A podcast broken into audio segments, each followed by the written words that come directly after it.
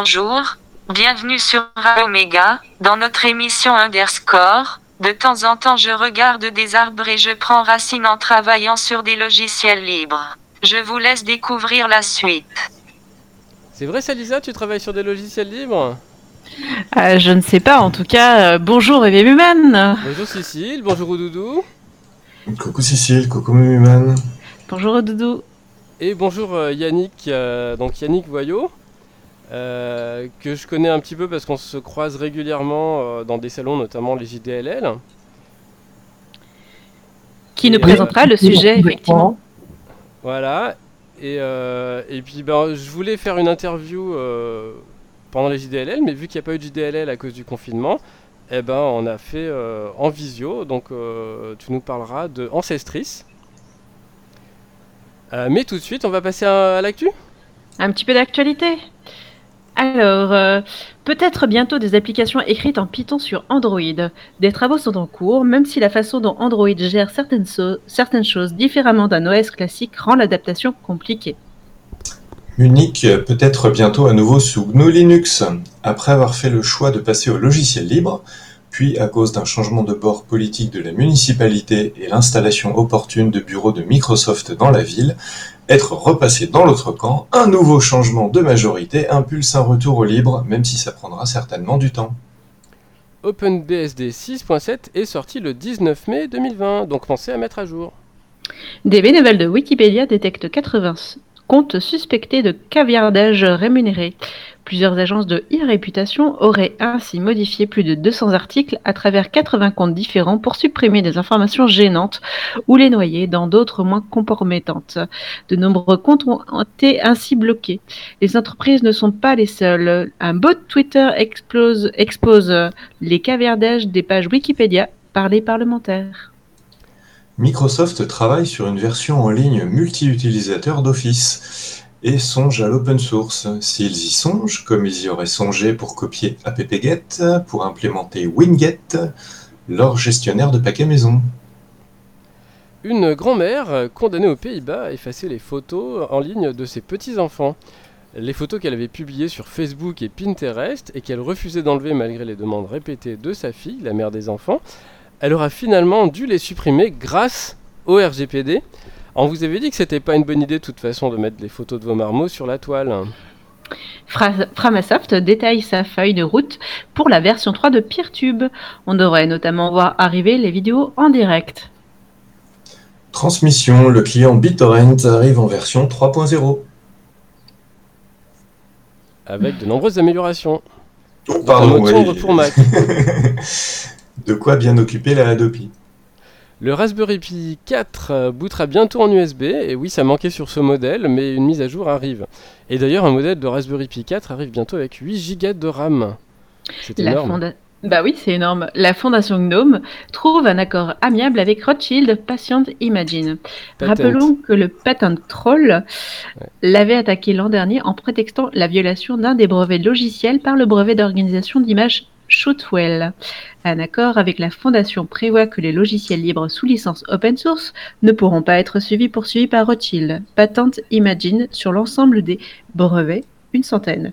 Comme l'April, on peut, regretter que, bien que le patent troll soit neutralisé, aucune jurisprudence n'ait pu émerger pour protéger plus largement le libre de cette plaie. Le 43e Virus Info, toujours en kiosque, euh, avec un article de notre cher Strider sur le monde Atari. Il faut en profiter, c'est pas sûr qu'on ait beaucoup de magazines dans les mois à venir à cause de la faillite de Prestalis. Hmm. Des chercheurs lancent le mouvement No Free View, No Review.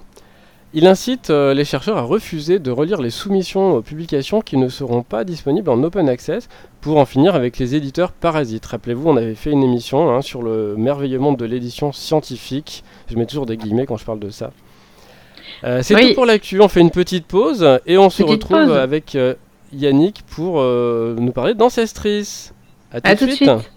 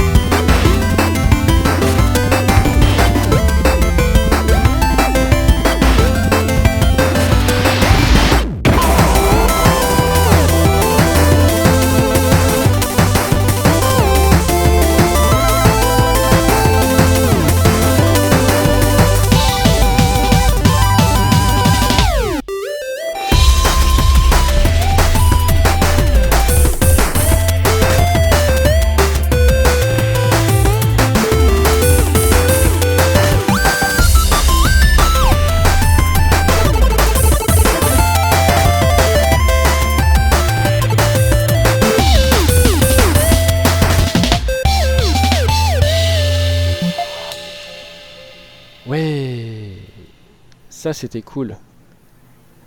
C'était quoi, Cécile? Allô? Est-ce que Cécile est toujours là? Je crois qu'on a perdu Mais oui. Cécile. Mais Ah. oui, mais oui, je suis là. je ne sais pas pourquoi, mais euh, mon micro était coupé. Donc Ah. la pause que nous avons écoutée, c'était Our There Not, Unpause the Hits. Oui, Donc vous reconnaîtrez quelques petites touches de Mario, un petit peu de chiptune, enfin voilà, le bon mélange ouais, qu'il faut. ça rappelle. Et puis, eh ben, on va passer au sujet du jour. Donc, euh, Oui, avec Yannick. avec Yannick. Toujours là? Oui, oui, oui, je suis toujours là. Voilà, donc euh, Yannick, je te croise régulièrement, hein, euh, je l'ai dit, pendant les JDLL, pendant les RMLL quand ça existait, parce que euh, ça fait quelques années qu'on n'en a plus. Euh, ça va nous manquer cet été. hein. Et puis euh, je te vois euh, bah, tous les ans, euh, à chaque fois, tenir le stand Ancestrice, euh, parfois un peu seul, parce que t'as pas forcément beaucoup de monde qui va te voir. Mais bah, c'est quand même un sujet intéressant, je trouve, la généalogie. bon, tout le monde n'y pense pas forcément, mais c'est bien d'avoir un logiciel libre pour, pour, faire ça. Donc, bah, est-ce que tu peux nous expliquer un petit peu qu'est-ce que c'est qu'Ancestris Ancestry, c'est un logiciel de généalogie libre et, et gratuit, qui ne gâche rien. Il est actuellement en version 10 euh, stable, mais la version 11 dite euh, journalière est parfaitement utilisable et bénéficie des améliorations demandées par les utilisateurs. Il n'y a que deux développeurs actuellement, Frédéric et Pascal alias Zurga, Mhm. Ancestris dispose de deux canaux de communication pour aider à la prise en main via la liste de discussion et le forum. D'accord, donc ceux qui ont besoin d'aide peuvent euh, demander sur ces canaux-là. Euh, comment tu es euh, arrivé à t'intéresser à Ancestris Ben, disons que je me suis pas vraiment intéressé à Ancestris au départ, mais à son jeu original, qui est Genji. Au moment où j'ai basculé dans le monde euh, linuxien, il me fallait retrouver un logiciel pour euh, continuer mon travail de recherche et de saisie. C'est Patrick Tequier qui, qui m'avait orienté à l'époque. Ensuite, Mhm. j'ai regardé le fork Genji FR, qui incorporait de nombreuses améliorations. Les modifications proposées par les utilisateurs francophones n'étaient pas reprises dans la branche principale. C'est à ce moment-là qu'il a été décidé de forquer réellement Genji, et c'est ainsi qu'Ancestris a vu le jour. Aujourd'hui, les deux logiciels sont très différents et vivent chacun leur vie. En voulant qu'Ancestris soit visible dans les salons de généalogie, nous avons été confrontés à des problèmes administratifs. Nous avons donc créé une association afin de faire vivre Ancestris dans les salons de généalogie. C'est ainsi que nous avons pu aller à Poitiers puis au Havre. Nous avons fait le choix de ne pas aller à Ajaccio à cause des frais et des délais de transport incompatibles avec une vie professionnelle. Nous faisons appel au financement participatif pour nous aider à aller aux gros salons généalogiques qui sont coûteux avant même de partir. Notre association ne vit que par les euh, cotisations et les dons. Oui, parce qu'en fait, si je comprends bien, c'est, euh, ces salons, en fait, il faut payer sa place. C'est pas comme les RMLL où tu t'inscris et puis on dit oui, tu peux venir, tu mets ta, ta table ici, tu fais ce que tu veux. Là, il faut payer sa place. Oui, exactement. C'est c'est exactement ça. Il faut payer sa place. euh, et en général, ça coûte euh, déjà au minimum euh, de, de 3, aux environs de 300 euros. Ah oui, quand même. C'est pas rien? Oui. Alors, C'est du coup- business la généalogie finalement.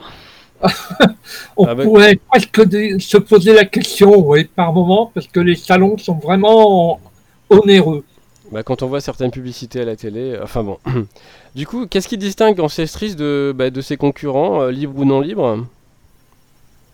Enfin, ce qui distingue Ancestry de ses concurrents, c'est le nombre de possibilités d'exploitation des données, sa gratuité et son strict respect de la norme GETCOM.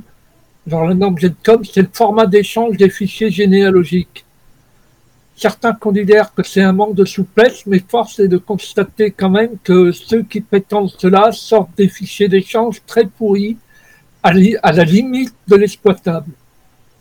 Une de- des grandes forces d'Ancestry, c'est d'être disponible sur tous les systèmes d'exploitation. En effet, en étant développé sous Java, cela le rend aisément disponible, quel que soit le- votre système d'exploitation, Windows, Mac, Linux euh, et certainement d'autres. Et même Haïku Pardon? Et même Haïku et même Haïku, voilà, oui. Cela donne, euh, cela donne donc euh, une interface identique, quel que soit votre système d'exploitation. Une de ses forces aussi, c'est la réactivité des deux développeurs lors des de problèmes euh, signalés. Pour moi, au début, cela a été de faire apparaître des étiquettes au survol des icônes. Cela a été fait en moins de 24 heures, à compter du moment où j'ai posé la question. Sa force est aussi celle de sa communauté d'utilisateurs qui aident les autres sur la liste de discussion et sur le forum. Une de ses forces aussi, c'est d'être fait par des généalogistes pour et avec des généalogistes. Cela change tout, il n'y a pas de bling-bling pour améliorer le produit. Ce sont des utilisateurs qui font les demandes d'amélioration. Et puis, puis surtout, c'est un logiciel libre. Oui, en effet, le fait qu'il n'y ait pas de version d'essai, vous utilisez et testez directement le logiciel avec toutes ses fonctionnalités. Il est aussi intéressant de voir que l'interface de travail est entièrement personnalisable en fonction des préférences de chacun. Ceci déroute souvent les nouveaux utilisateurs. Pour travailler, vous disposez de deux éditeurs graphiques classiques. Vous prenez celui qui vous convient le mieux. Il y a aussi le nombre d'outils pour visualiser ce travail qui est assez significatif, pas loin d'une quarantaine, dont une exclusivité par rapport à la concurrence, c'est l'out- l'outil graphe qui permet de visualiser sa généalogie sous cette forme et de localiser ainsi, entre autres, les inflex. Le fait que les saisies validées soient dynamiques implique que chaque modification est immédiatement visible dans les autres écrans ou vues du logiciel. Autre particularité d'Ancestry, c'est de proposer un éditeur JetCom qui vous permet de visualiser et travailler directement dans le fichier. Ancestry ne crée pas de, de fichiers propres, comme le font la très grande majorité des concurrents. Nous travaillons directement dans le fichier JetCom. Donc, pas de conversion hasardeuse à faire pour partager votre fichier. Et oui, alors le, le c'est euh, c'est une norme qui est éditée par, euh, par les Mormons, je crois, c'est ça? Oui, c'est ça, oui, Ouais. c'est une norme de fait, hein, parce qu'il n'y a pas. euh, C'est un standard, c'est pas vraiment une norme. Voilà, c'est un Ouais. standard de coup, fait, euh, c'est pas une norme au sens de l'ISO ISO, Ouais, je sais plus je sais pas combien, quoi. Mais c'est un fichier texte en fait, donc on peut aussi euh, aller éditer des choses à la main euh, si euh, on veut faire Ah des oui, oui, oui, modifications par lot, un etc. texte. Mhm. Oui, oui, Et tout donc- à fait, c'est un fichier texte et il nous arrive quelquefois de, pour réparer, de travailler directement dans un, un éditeur de texte. Mhm. Ça arrive. Alors qu'est-ce que quels sont les événements où on peut voir le, le logiciel et puis discuter euh, de son actualité, euh, éventuellement peut-être avec les développeurs? Oui, alors l'équipe essaye d'être présente dans les salons généalogiques, mais force est de co- constater que nous sommes plus souvent accueillis par la communauté informatique libre. Nous sommes régulièrement présents au JDLL à Lyon, au salon Prime Vert dans l'espace numérique à Eurespo près de Lyon. Nous avons été présents aux deux dernières éditions des RMLL à Saint-Étienne et Strasbourg. J'étais là. Nous étions présents au dernier Capitole du Livre où j'ai eu l'occasion de montrer que la norme n'est pas aussi obsolète que certains le disent grâce à Ancestris. Prochainement, nous serons présents au premier salon virtuel de généalogie le 27 juin prochain. Nous sommes présents sur les réseaux sociaux, Twitter, Mastodon et. C'est super ça, donc euh, on peut vous suivre, on peut suivre le, le projet euh, sur, euh, sur tous ces réseaux-là. Euh, quelles sont euh, bah, les prochaines choses qui vont arriver dans Ancestris Est-ce qu'il y a des travaux qui sont planifiés? Alors, je vais plutôt vous donner les améliorations réalisées au cours du mois de mai, après consultation des utilisateurs via le forum et la liste de discussion. Il y a eu l'ajout de raccourcis dans les notes pour euh, annuler ou refaire des modifications.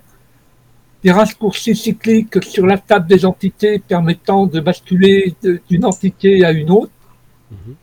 changement du rapport des âges euh, tant sur les libellés des options que sur l'ajout du temps passé depuis la mort, vérification des doublons à la création d'un individu, ça c'est une nouveauté, une liste déroulante des surnoms dans l'éditeur Jetcom, ça aussi c'est une nouveauté. Sur le mois de mai, on notera aussi la refonte complète de l'aide en ligne du logiciel pour sa version française, la version anglaise étant désormais en cours de réalisation. Les prochaines grosses modifications ne seront pas très visibles par les utilisateurs car cela va se jouer sur euh, des montées de versions dans les outils de programmation. Pour les tuyaux qui seront visibles, ce sera finir l'actualité, l'accessibilité, pardon, des objets multimédia en lien web sur les trois éditeurs. Actuellement, seul l'éditeur Jetcom permet de le faire. Modifier la gestion des associations pour ne plus avoir d'anomalies Jetcom la façon dont nous gérons les associations vers les événements familiaux provoque une erreur de compatibilité avec la norme, alors qu'en en fait, il n'y a pas d'erreur. D'accord. Reprendre les sports web, c'est-à-dire euh, un site, euh, créer son site euh, web et éventuellement créer un livre. Pour, Directement depuis le logiciel. Pardon? Directement depuis le logiciel. Depuis le logiciel, oui. Ça, c'est cool. Oui, c'est sympa. Corriger le, le, matching des doublons, que bon, c'est pas 100% au point là. Il y a quand même euh, des petites bavures quelquefois, c'est pas pas toujours mhm. très clair pour euh, les utilisateurs. Rechercher un élément sur l'ensemble des occurrences de cet élément dans un individu. Par exemple, rechercher dans tous les noms définis pour une personne trouver une solution d'affichage au, contenu euh, des PDF, permettre d'avoir des liens actifs dans les notes et les sources. À l'heure actuelle, c'est une note, c'est vraiment du texte. Il n'y a pas de lien hypertexte. Hmm. Euh, mais par contre, notre priorité principale est, d'écouter les utilisateurs pour leur apporter les améliorations qui leur donneront envie de continuer avec Ancestry. Et du coup, euh, bah, pour faire part de, des améliorations euh, qu'on veut, euh, comment on peut aider l'équipe, la, contacter? Est-ce qu'on peut faire des dons, par exemple, à, l'association? Oui. Alors, si on a des compétences en Java, on peut renforcer nos deux codeurs. Mais la participation au logiciel libre passe aussi par la remontée de l'expérience, des soucis rencontrés, par la réalisation de plugins, de contribution au mode d'emploi. Il y a plein de possibilités et c'est en fonction de notre niveau de compétence. Par exemple, personnellement, je ne code pas, mais je vends l'utilisation d'Ancestry. Pour nous aider financièrement, nous avons ouvert un compte euh, sur Hello en passant par la euh, en passant par la documentation du, du site. De faire directement un virement ou d'envoyer un chèque ou de faire un don via la plateforme LOASO. On mettra bien sûr euh, le lien sur notre blog, hein, triplea.fr, comme d'habitude. Euh, merci Yannick. Et oui, comme, comme, il le précisait, on a de multiples façons pour aider euh, dans l'univers du logiciel libre. effectivement, pas besoin d'être codeur pour participer à l'effort collectif. Oui, on l'a déjà dit euh, de nombreuses fois. Mm. Donc merci Yannick. J'espère que bah, on a intéressé euh, quelques personnes euh, à ce sujet de la généalogie. C'est toujours intéressant de, fouiller, d'essayer de retrouver ses ancêtres. Et puis ben, un logiciel libre, ça permet de ne pas enfermer les données qu'on a constituées dans un gros silo contrôlé par on ne sait quelle entreprise. Tout à fait. Voilà, donc merci à toi. On va faire une petite pause et puis on se retrouve pour l'agenda. De rien. Allez.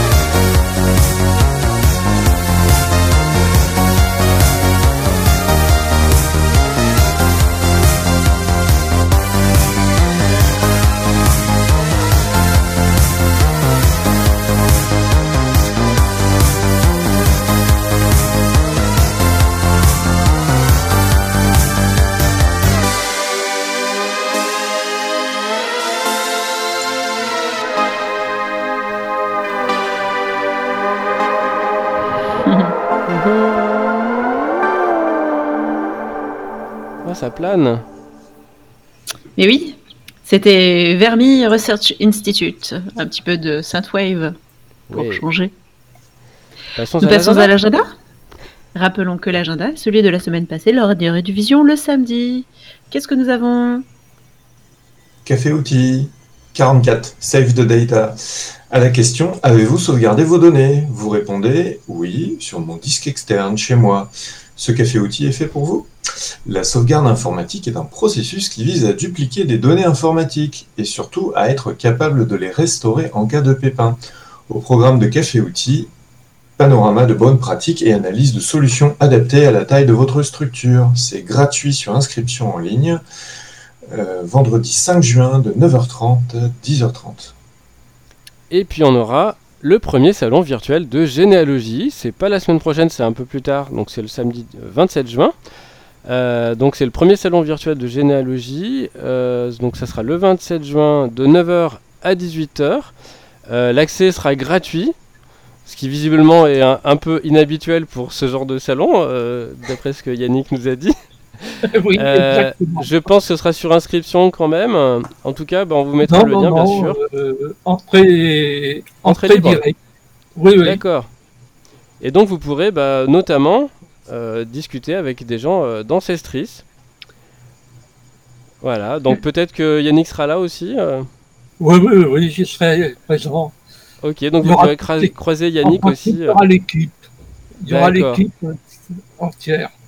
Super. Euh, on passe et du à... lien et des liens pour réviser ou pour euh, préparer vos cours de philo ou simplement découvrir de nouveaux auteurs. Vous avez Gallica qui est BFM propose BNF. aussi Alors un- c'est la Banque nationale... Pardon, la Bibliothèque nationale de France.